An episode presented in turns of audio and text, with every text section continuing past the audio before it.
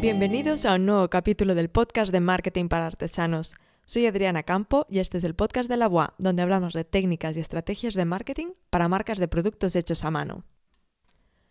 Hoy tengo el gran placer de entrevistar a dos mujeres maravillosas, a Carmen y Cristina de Verbena Madrid. Esta es una marca de complementos diferente. Creo que sería la palabra con la que podríamos describirla, porque crean piezas únicas, 100% artesanal, que son 100% lujo. En el fondo es moda, es alta artesanía y es humana, porque dentro de su filosofía se encuentra el valor de las personas ante todo. Además, tienen un gusto exquisito y son unas maravillosas empresarias. Pero seguro que será mejor escucharlo directamente de ellas, así que sin más dilación te dejo con la entrevista, que seguro que la disfrutarás tanto como yo. Hola Carmen y Cristina, bienvenidas al podcast. Hola Adriana, encantada de estar aquí. Bueno, tenía muchas ganas de hacer esta entrevista, de entrevistar a estas dos maravillosas mujeres emprendedoras, fantásticas, guapísimas y que tienen una marca que nos tienen a todos el corazón robado. Así que, bueno, me encantaría que, empezaseis eh, una de vosotras explicando pues cómo ha sido vuestra historia, cuándo empezó. Eh, bueno, gracias por esas palabras que son completamente eh, más grandes de lo que nosotros pensamos, pero un placer escucharlo. Y bueno, nuestra historia empieza como muchas de las grandes historias, que es con unos vinos.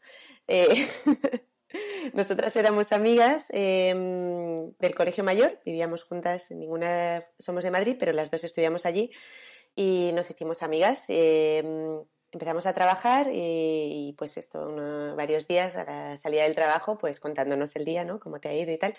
Y llegó un punto en el que teníamos un montón de, eventos, de bodas, de fiestas, de cosas del trabajo. Y nos dábamos cuenta de que había eh, una carencia de un producto que nosotras queríamos tener y que no, no encontrábamos. Y siempre decíamos, tenemos que hacer algo, tenemos que hacer algo. Pues un día decidimos hacerlo y, y, nosotras hicimos las primeras coronas y empezamos a ponérnoslas para estos eventos y resulta que tuvieron como súper buena acogida y, cuando estábamos en estos, eh, pues los primeros eran bodas, ¿no? Y estábamos en estas bodas y venían otras chicas a decirnos, oye, ¿de dónde es esto? Que justo eh, me gustaría tener algo así para otro evento que tengo. Y, bueno, pues ahí nació todo, ¿no? Eh, luego fue cambiando, la historia evoluciona y ahora te seguiremos contando porque es larga, pero, pero así surge. Qué bonito. Bueno, como, como todo, esas buenas historias empiezan con unas amigas y, un vino. Bueno, esto, esto va directo a, a frase destacada. me imagino que las primeras piezas os las hacíais vosotras o, o contabais con alguien que os ayudaba para hacer las coronas. No, los, los, principios de verbena son en casa, en el salón de casa, por las noches después de trabajar y las hacíamos nosotras completamente a mano. Claro, y luego cuando empezasteis a ver que, bueno, que os, que os, lo pedían, ¿no? Lo que ha comentado ahora Carmen, eh, y quisisteis apostar por ello, ah, habéis apostado por una marca en que su producto está hecho 100% artesanalmente, ¿no? ¿Cómo seguisteis con la idea de hacerlo artesanalmente? Porque igual, mira, los inicios lo hacíais vosotras, pero luego decís, bueno, pues mira, em, busco y lo hago, de forma más industrializado. Em, ¿Por qué quisisteis seguir con el proceso artesanal? Es algo que teníamos muy desde el principio. Eh, lo primero, que queríamos hacer un producto único, eh, diseñado 100% por nosotras, que estuviera como alejado de, también de los grandes canales de tendencias y de fabricación industrial. Y porque creíamos que en España, cuando empezamos, eh, había mucho potencial artesanal que nos estaba explotando. Y fue ahí cuando empezamos a investigar, a conocer, a contactar personalmente con, los artesanos. Genial. Y entonces, eh, lo que habéis explicado, vosotras empezasteis haciendo las creaciones para vosotras porque buscabais algo original, pero bueno, me imagino que, claro, los inicios, eh, ser original e innovar no es fácil. Eh, porque, bueno, mm, siempre cuando una cosa ya ha funcionado, todo el mundo dice, ah, ves, tuvisteis la idea, ¿no? Pero supongo que en los inicios decidir hacer unas creaciones tan originales, ¿cómo, ¿cómo, lo vivisteis? ¿Fue positivo desde el primer momento o hubo gente que os dijo, estáis locas? Bueno, es que esa parte es súper divertida porque es exactamente así. O sea, nosotros teníamos una idea, la materializamos. Al principio éramos autodidactas y, las técnicas eran como un poco más rudimentarias, aunque eh, intentábamos que fuesen súper pulidas, pero tenemos unas limitaciones. Cuando empezamos a trabajar con los artesanos, era esa, eh, ese valor añadido, todo lo que ha contado Chris, y además poder ofrecer un acabado eh, de lujo, ¿no? claro, tú vas a un artesano, porque lo que nosotras hacemos es recuperar técnicas que están en peligro de extinción y aplicarlas a otros productos que ellos nunca han hecho. Entonces, eh, cuando tú vas a un artesano y le dices, ¿qué hace esta corona? Te dicen, pero se te ha ido la cabeza. Eh, que no vas a vender ni una. esa, frase nos han dicho eh, literal.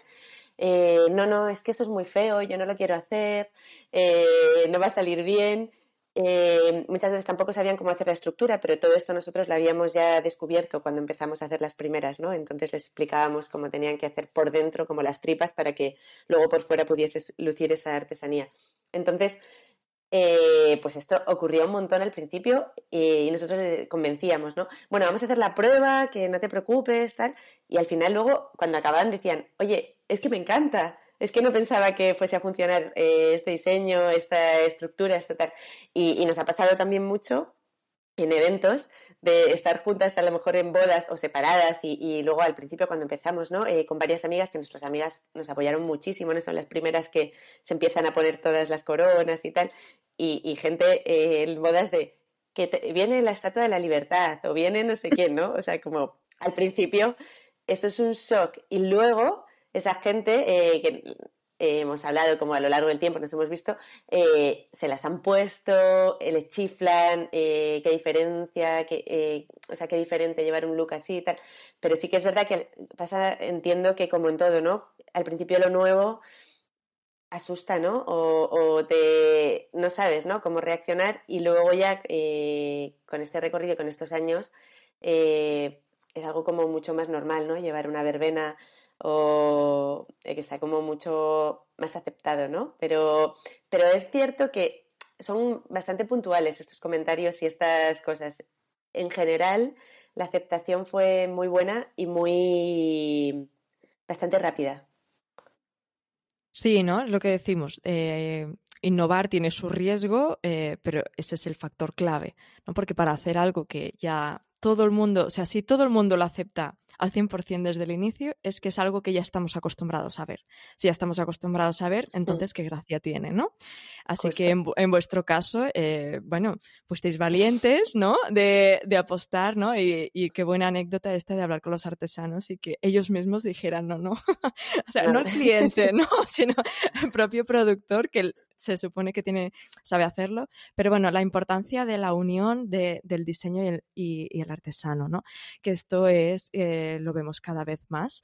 Eh, las sinergias, eh, es eso, vosotras podéis tener un gusto, una visión, de, un producto que vosotras mismas os podéis poner o que veis que mujeres como vosotras se pueden poner, pero un artesano no tiene por qué conocer ese público, ¿no? Y la, y la unión yo creo que también ha sido eh, factor clave eh, en vuestro caso. Y hablando de, esto que me ha hecho mucha gracia de la, Estatua de la Libertad, ¿no? me imagino que, bueno, he, leído un poco de, de vosotras que lo que hacéis también eh, son piezas más allá de para sentirte guapa, sentirte eh, empoderada, eh, para generar conversación. ¿No? Estás, cuando alguien ve una verbena, ahora igual ya lo tenemos más asumido, o sea, ya se ve de lejos, eso es verbena, ¿no? Y enhorabuena por haber conseguido, conseguido esto. Dice, pero, mm, digamos, formaba parte, eh, esto lo pensáis de decir, no, queremos hacer algo diferente para que la gente de, de, qué, de qué hablar o fue algo casual. Pues surgió de forma casual y súper natural y nos fuimos dando cuenta que según iba pasando el tiempo de que es verdad que la gente se acercaba, ah, eres verbena o llevas un verbena o ah, me encantaría o ni siquiera sin conocer la marca, al ser un producto tan llamativo, la gente se acerca y te pregunta, y entonces tú le explicas, como hay tanta historia detrás de, cada producto de verbena, tanta explicación que puedes dar de, dónde viene, de cómo se ha creado, pues al final terminas interactuando con las personas interesadas y em, sobre todo la gente valora mucho toda la historia del proceso creativo que hay detrás, de la historia de la artesanía que muchas veces eh, no conocemos. Entonces eso va generando una conversación eh, detrás del producto. Claro, y volviendo un poco así como al tema de, la artesanía, de, la producción, eh, ya habéis explicado un poco de los inicios, ¿no? Estos, mm, bueno, encuentros iniciales de, cómo, cómo, reaccionaban ante lo que solicitabais. Pero bueno, ahora que ya lleváis un tiempo, ya tenéis un recorrido, ¿cómo es trabajar con, artesanos? ¿no? Porque al final trabajar con un artesano no, no, es trabajar con una máquina, para bien y para mal, ¿no? Supongo que igual no hace lo que exactamente querrías, pero igual también os pueden sorprender eh, en ese proceso. Pero claro, al final me imagino que a nivel de tiempos de entrega, capacidad productiva, la elaboración de diseños, pues bueno, tiene otros tiempos y otros procesos. ¿Cómo, cómo es trabajar con artesanos? Pues como bien dices, o sea, para nosotras es maravilloso y es una, una, fuente de inspiración y de aprendizaje infinita. Al final eh, les eliges porque te, te, pueden dar un producto realmente de lujo, porque es algo que muy poca gente sabe hacer, eh, que está, cada, cada, producto, aunque sean el, mismo diseño repetido varias veces, siempre son diferentes porque está hecho a mano y, nunca haces como mm, en serie, ¿no? O sea, esto, esto hace que todos los productos sean especiales y que sean únicos. Em, pero también tiene esa parte de que no son máquinas, que son personas que tienen eh, su vida y les pasan sus cosas y que a veces eh, pues cuesta cumplir los tiempos de, producto de producción, que cuesta eh, que, mm, por lo que sea, un diseño, eh, siempre se trabaja mucho de los dos lados para eh, entender cuál es la estructura final de ese diseño, que puede ser factible, que, que sea ponible, que cumpla todos los requisitos que nosotras buscamos, como ligero, voluminoso, cómodo, pero que a la vez no se pierda esa artesanía, que, o sea, como hacer esa mezcla de los dos es una parte súper bonita y muy complicada a la vez. Y luego eh, entender eh, que tienes que, confiar en ellos también. O sea, que muchas veces tú, piensas una cosa como marca y, ellos son los expertos, ¿no? O sea, tú, sabes dónde está tu público, cómo vas a colocar este producto y cómo vas a ofrecerle a tu público lo que eh, esperan de ti. Pero también a veces te dicen, es que esto luego te va a dar este problema o te va a tal. Entonces también tienes que saber entenderles o, a veces te hablan de un material que tú no conoces y, cómo cambia con, eh, con, la, climatología, por ejemplo. Entonces hay que, hay que adaptar ese material al clima en el que lo vas a vender o prepararlo para que sea factible en diferentes entornos, ¿no? Eh, cuando empezamos ya con la venta mundial. O sea, todo eso tiene cosas mm, malas, por decirlas de alguna forma, que es eh, gestionar esa producción y gestionar esa capacidad al final limitada, porque eh, pues hay X personas a lo mejor que saben hacer un trabajo y a la vez eh, tienes ese feedback que no te da una máquina. O sea, una máquina te sale roto y ya está y tú investiga por qué tal, pero la, persona que lo está haciendo dices que me he dado cuenta que al hacerlo pasa esto o que cuando le he hecho este producto pasa esto, ¿no? O sea, como todo, todo este proceso de ida y vuelta eh, enriquece mucho y a la vez hace que, que sea más complicado, pero bueno, es, es gracia, es parte de la gracia de, de la marca. Totalmente, ¿no? Porque al final también es como una coproducción. Eh, podéis tener una idea, pero es eso, eh, ellos con su conocimiento a nivel de materiales, de, lo que decís, incluso la climatología, ¿no? Increíble. Ah, un, aspecto que igual uno, cuando está creando una marca, no piensa en ello decir, bueno, no sé, no, no, forma parte de, tu lista de cosas a tener en cuenta, ¿no?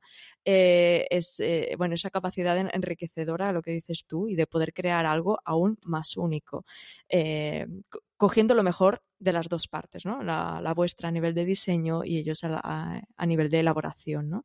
Ah, cada vez se está hablando más como de un concepto que es como la artesanalización, que es intentar, pues, eh, también los artesanos de ir mejorando sus procesos productivos para tener más capacidad productiva para al final cada vez son más marcas, bueno, todas las marcas de lujo, al final lo, hacen eh, a mano y, claro, se encuentran con esta necesidad, bueno, con este problema, que a veces la, capacidad productiva, y parece que como para ellos es como vender su alma al diablo, ¿no? Parece que hacerlo eh, industrializado, eh, aunque sea un proceso manual, pero incluso a veces em, hay quien cuando piensa en los prototipos ya piensan en prototipos que les pueda ser luego fácil de enseñar a otras personas a que también lo puedan desarrollar, ¿no?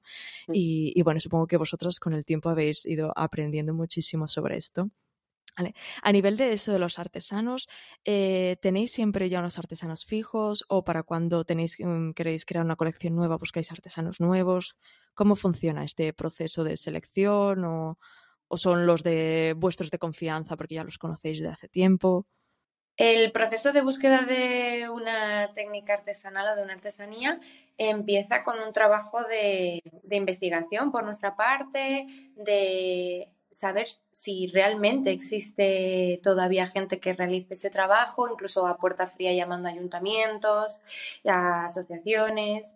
Y, y después eh, de contactar con ellos y demás, sí que hemos conseguido crear una red de artesanos que ya conocen muy bien nuestro producto y que pueden realizar ese trabajo eh, teniendo en cuenta también que nuestras colecciones no son eh, de por temporadas, sino que tienen una vida muy larga y que se continúa trabajando en ellas a lo largo de, del año.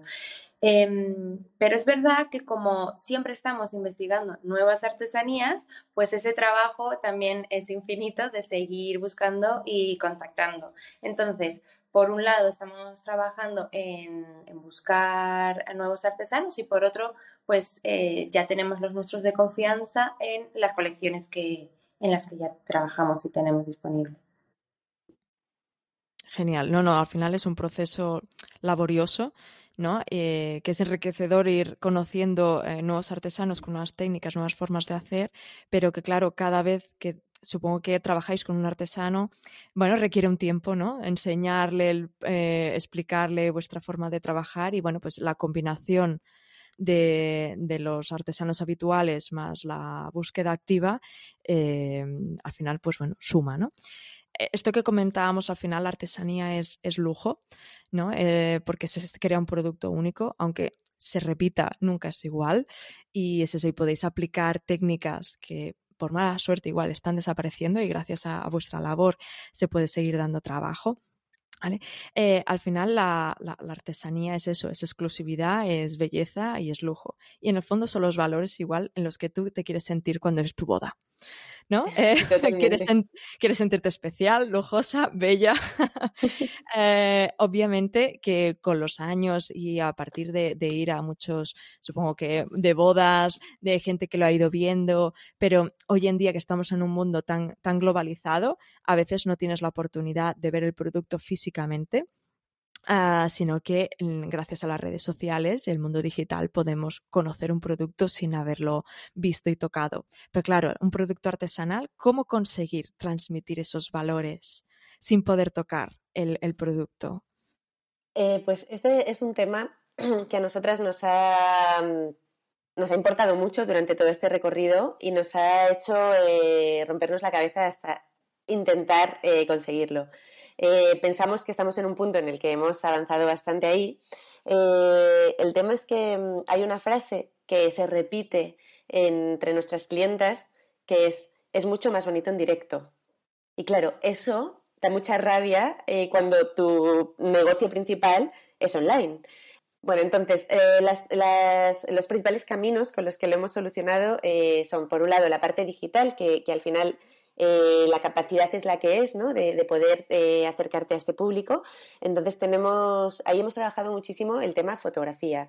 Eh, hemos intentado trabajar con, quienes para nosotros son los mejores estilistas y fotógrafos de, de bodegones, también de, modelo, ¿no?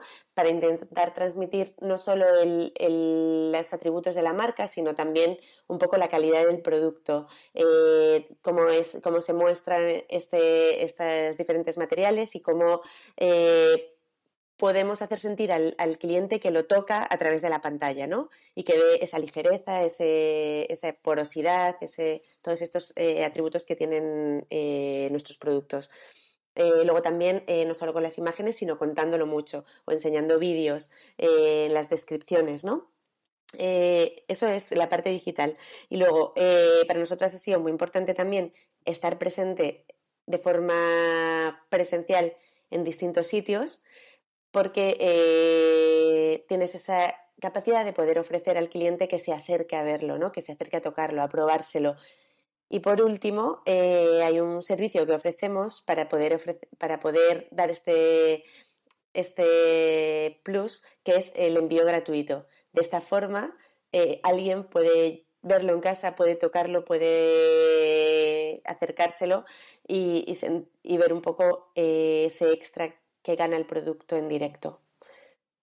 Sí, sí, no, no, es fácil, no es fácil, ¿no? Lo que comentas del mundo digital, demostrar esa eh, características artesanales es, un reto, pero bueno, yo creo que lo conseguís. Ah, tenéis una imagen muy, muy cuidada y, bueno, al final esto es un trabajo continuo, ¿no? No, no se acaba. pero bueno, a, nivel, ahora que hablábamos así también de materiales, ¿qué tipo de materiales utilizáis eh, en vuestras piezas? Pues eh, materiales intentamos siempre que cumplan nuestros requisitos, que es que sean ligeros, y que se puedan eh, trabajar artesanalmente. Ahora mismo tenemos eh, lo que es la rafia, la fibra natural, la porcelana de manises, el bambú pintado a mano de la colección Tassi, que procede de Tailandia, y los hilos de seda eh, del ganchillo de olla de la colección Mine. Siempre eh, trabajamos teniendo en cuenta que cumplan nuestros requisitos y también que tenga un acabado de buena calidad, de lujo. Me imagino que ahora la situación actual, estos últimos años que hemos pasado, sobre todo este último a nivel de subida de, costes en materias primas, los costes energéticos, bueno, al final nadie ha salido impune ¿no? de, estos cambios. Me imagino que a vosotros igual también os ha hecho que tengáis que replantear un poco pues vuestros procesos igual de fabricación, los precios. ¿Cómo habéis afrontado esta situación? Mm, me imagino que seguís eh, apostando por la artesanía, pero bueno, supongo que esto le ha afectado también. Eh, o sea, al final, para nosotras ya lleva un tiempo ocurriendo, ¿no? O sea, ya, ya desde hace un tiempo eh, este impacto sobre los costes nos está afectando. Entonces, eh, lo que hemos hecho, nuestros artesanos necesitaban subir los precios porque al final hay una estructura de familias y de que no, no, no, no podían seguir igual. Entonces, nosotras hemos ido reduciendo el margen eh, que teníamos hasta, hasta un punto en el que ya era imposible. O sea, eh, entonces, justo este año, eh, pues hace menos de un mes, hemos hecho nuestra primera subida desde que la marca nació, cuando, porque había muchas colecciones que si no tendrían que haber desaparecido este año, porque eran completamente inviables con, la estructura económica que, que estaba planteada. Entonces, nosotras em, nos ha costado dar este paso porque no queríamos que nuestras clientas tuviesen que sufrir. Eh, sabemos que, tener un producto de estos a veces es un esfuerzo y queríamos apoyar también al otro lado. Pero al final todo ha subido eh, para todo el mundo y, no, nos quedaba otra. Y la realidad es que estamos muy contentas porque, bueno, lo explicamos de forma transparente, tal y como lo estamos contando ahora, y la acogida ha sido muy buena. Eh, todo el mundo lo ha entendido y, de hecho hemos tenido muchísimos mensajes agradeciendo todo este esfuerzo durante estos años en el que eh, nosotras hemos sido como las perjudicadas, pero al final, bueno, es un, para nosotras es construir una estructura en la que los artesanos están contentos, nuestras clientes están contentas y ahí nosotras estamos contentas también. Entonces, bueno, pensamos que con todo el esfuerzo hemos llegado a ese punto. Totalmente, o sea, ser una empresa mm, hoy en día realmente sostenible de verdad, ¿no? Sostenible también significa sostenible con las personas, eh, ser coherente, ser ética ah, en todos los públicos, al final que que están implicados en una marca no es fácil, pero realmente es una realidad eh, y, se tiene que ir reajustando y al final lo importante pues eso, la, comunicación, ser transparente y al final cuando también creas una comunidad eh, y te, te, expones, ¿no? A veces eh, parece que ser vulnerables es un problema, ah, que eso te hace de menos y al contrario, las cosas explicadas y yo creo que lo habéis hecho muy bien esta, esta comunicación. Y, y, esto es lo que diferencia realmente de a veces muchas empresas pueden decir somos sostenibles, ¿no? O nos cuidamos por nuestros trabajadores o nuestros colaboradores, pero esto es de verdad y, no hay otra que comunicarlo y, ir adaptándose a, la situación y bueno, esperemos que a partir de ahora todo vaya un poco mejor. un poco mejor, ojalá. Hablando así de, eso, de los colectivos implicados y tema de colaboraciones, bueno, vosotras también habéis hecho colaboraciones con, diseñadores como Cristina Piña o, Leandro Cano. Eh, ¿Qué opináis sobre las colaboraciones? Eh, ¿Para vosotros es importante como a nivel de marca? ¿Creéis que es algo que os aporta, que crea sinergias? Pues es que eh, nosotros hemos, hemos sido o intentado ser siempre muy humildes en ese sentido y siempre hemos eh, estado en estrecha colaboración con colegas de la profesión, con diseñadores de complementos o diseñadores de moda. Em, a nosotros nos encanta, igual que, trabajar colaborando con artesanos, colaborar con diseñadores más o menos conocidos porque creemos que siempre eh, aportan un punto más a, nuestro trabajo y tienen una visión diferente que a lo mejor nosotras eh, no hayamos caído en ella. Em, es verdad que no es lo lo más productivo de todo nuestro trabajo porque lleva muchísimo tiempo y al final son colecciones muy pequeñas y efímeras, pero creo que, es muy bonito retroalimentarse y conocer eh, visiones diferentes y formas de trabajar también diferentes a la nuestra. Totalmente. Al final siempre, yo esto es algo que, siempre animo, ¿no? En las colaboraciones, como bien dices, a veces no, no son rentables al 100%, ¿no? Como si, si lo gestionas todo tú, pero te aporta llegar a igual a un público al que tú no llegarías, te aporta unos conocimientos que igual tú mm, serías incapaz de, de, tener y bueno, pues siempre es algo pues recomendado de, de vez en cuando hacer colaboraciones y, bueno, sí que se nota que, que vuestra filosofía ya solo con trabajar con artesanos eh, se ve la, implicación de, aprender de los demás, ¿no? También. Y luego ya hablando como de, este lujo, lujo artesanal, ¿no? Alta, alta artesanía, que es lo que también eh, realmente estáis haciendo, ¿no? ¿Cómo, cómo ves eh, la relación entre la artesanía y el lujo y la importancia de potenciar la artesanía y sobre todo en España? ¿Se valora la artesanía en España? ¿Cómo veis todo esto? Bueno, esto es para hablar aquí tres horas, ¿no? Pero, em, a ver, em, es la base, ¿no? Pues todas las marcas de lujo son lujo porque ese trabajo está hecho a mano o está enseñando una capacidad, eh, un desarrollo de capacidades humanas eh, generalmente, a veces eh, son máquinas, pero normalmente son un desarrollo de, habilidades humanas que consiguen hacer un producto único, súper especial y que lleva muchísimas horas de trabajo, muchísimo expertise y, algo que muy poca gente puede hacer y que te están haciendo para ti, ¿no? Eh, que hay que sea más lujo que un, traje de alta costura hecho a medida, ¿no? Em, para nosotras la artesanía es eh, la máxima expresión del lujo, siempre y cuando eh, esté bien hecha, ¿no? Al final hay muchos tipos de artesanos, hay muchas formas de hacer artesanía y hay que entender bien que el acabado sea pulido, que, la técnica esté bien desarrollada, que los detalles estén eh, bien encontrados, ¿no? O sea, como que todo ese círculo, cuanto más completo esté, más lujoso será el producto final.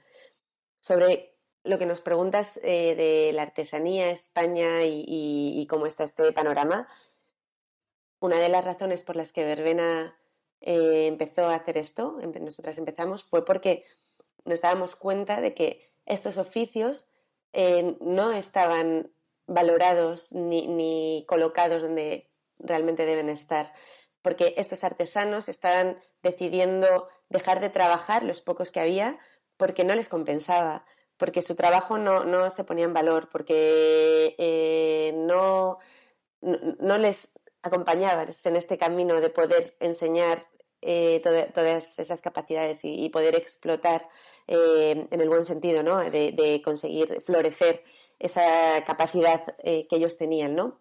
Entonces, había un, panorama un poco, creemos que ha cambiado bastante. El panorama era un poco más duro cuando empezamos en 2016, pero ahora mismo hay muchas marcas que están consiguiendo recuperar estas técnicas, que están apoyando la artesanía. Por ejemplo, uno de los puntos de venta en los que nosotros estamos es fascinante, eh, apuesta y descubre eh, todas estas marcas que trabajan eh, con la moda lenta y con los artesanos y, y apoyan esta eh, recuperación y renacimiento ¿no? de las técnicas artesanales. En España tenemos una riqueza increíble, no solo de materias primas, sino también de expertos, y hay que darles su lugar.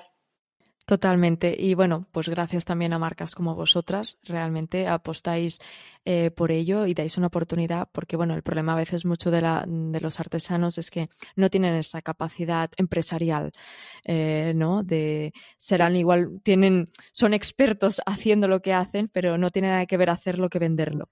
Ah, entonces, las sinergias entre las marcas que ya tienen esa visión más del mercado, de esa parte más comercial, ¿no? Al final, eh, hace que que, la unión realmente pues sea el éxito, ¿no? Porque igual vosotras sin ellos pues no seríais lo que sois y, ellos gracias a vosotras pues seguramente que pueden ah, seguir con una tradición y con una técnica que igual pues no, en un futuro igual no hubiera sido sostenible.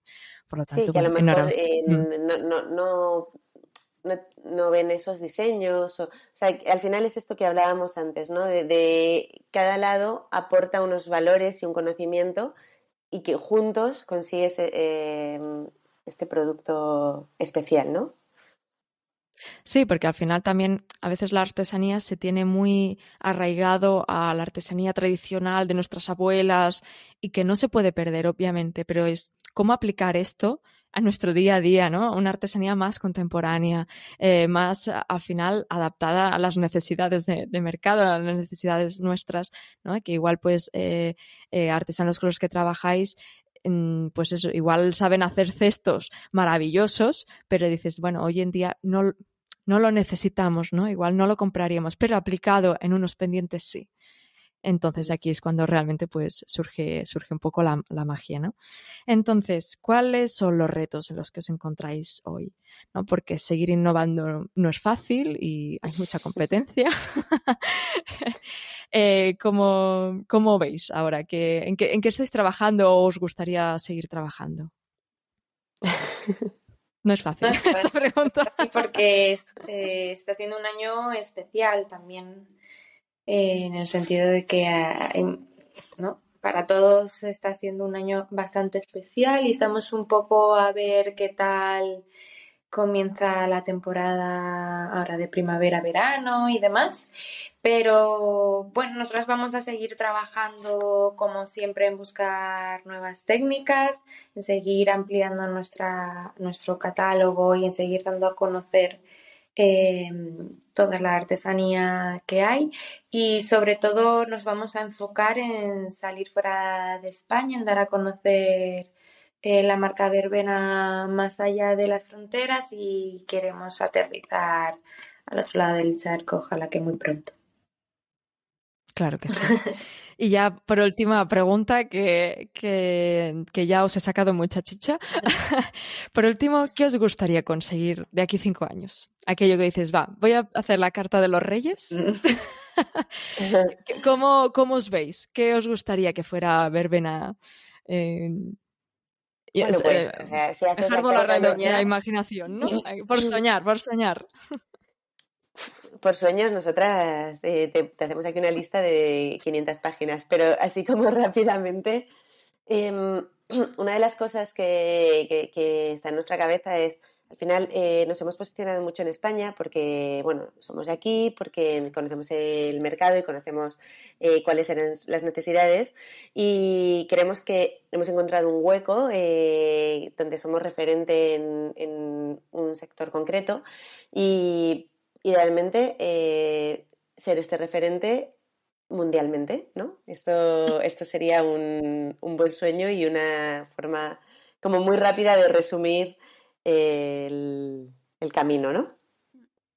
Genial. Y bueno, y nunca se sabe, ¿no? También podéis aplicar pues técnicas de otro, de artesanos de otros países. Bueno, esto, claro, puede ir creciendo, ¿no? Y supongo que también han, incluyendo nuevos productos. Bueno, supongo que esto, yo ya solo de pensarlo ya me emociono.